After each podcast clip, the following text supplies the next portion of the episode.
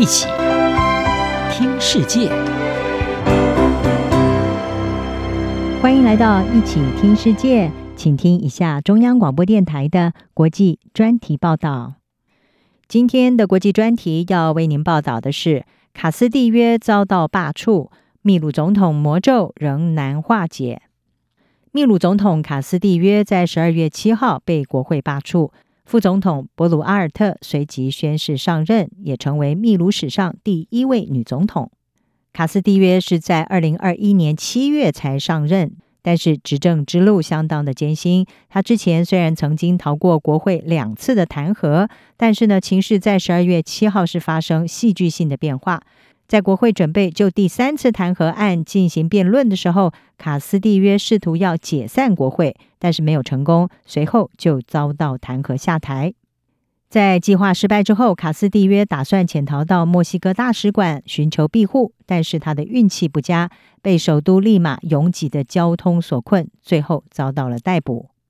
博鲁阿尔特上任之后，立刻恳求政治休战，并且组建一个由各种意识形态组成的广泛内阁。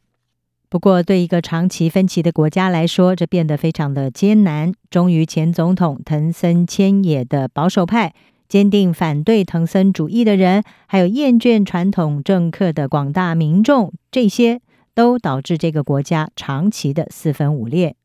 华府智库大西洋理事会。阿什特拉丁美洲中心的主任马萨克，他是指出，博鲁阿尔特呼吁所有政治人物立刻进行对话，但是呢，这说起来容易，做起来很难。博鲁阿尔特是秘鲁不到六年内的第六位总统，在被卡斯蒂约领导的极左派秘鲁自由党开除之后，他没有任何的政党奥援。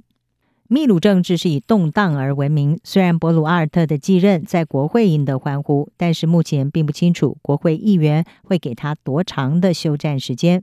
博鲁阿尔特上任的时候曾经表示，他会完成卡斯蒂约剩下的任期到二零二六年的七月，但是他现在已经改口了，不排除会提前举行大选。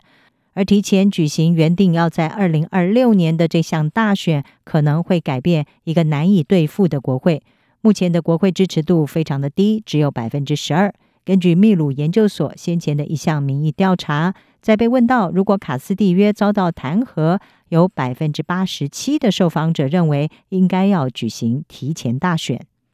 秘鲁选务机构的一位前负责人图耶斯塔他指出。博鲁瓦尔特曾经提到要留任到二零二六年。法律虽然是站在他这边，但是不要忘记，这是一个由两部分组成的问题，也就是行政部门和国会。而一部分已经解决，另外一部分仍然存在，也就是国会。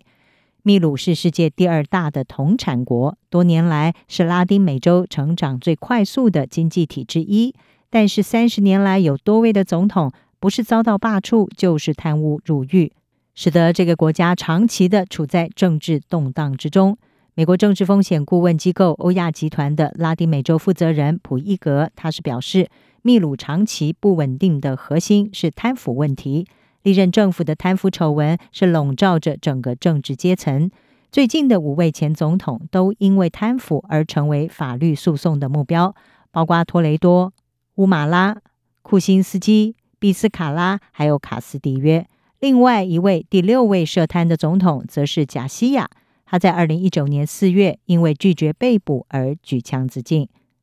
秘鲁政局没有办法稳定的另外一个原因是政府部门之间的长期斗争。普伊格说，秘鲁一直受到永久性政治危机的困扰，行政部门和国会之间的冲突是常态存在。此外，宽松的法律架构也是原因。依据秘鲁的宪法，国会一百三十席的议员当中，只要有八十七席就可以弹劾总统。他们可以依据定义模糊的道德无能这样子的条款，而不需要证明有法律上的不法行为，就可以迫使一位总统下台。近年来，国会已经进行了七次的弹劾审判。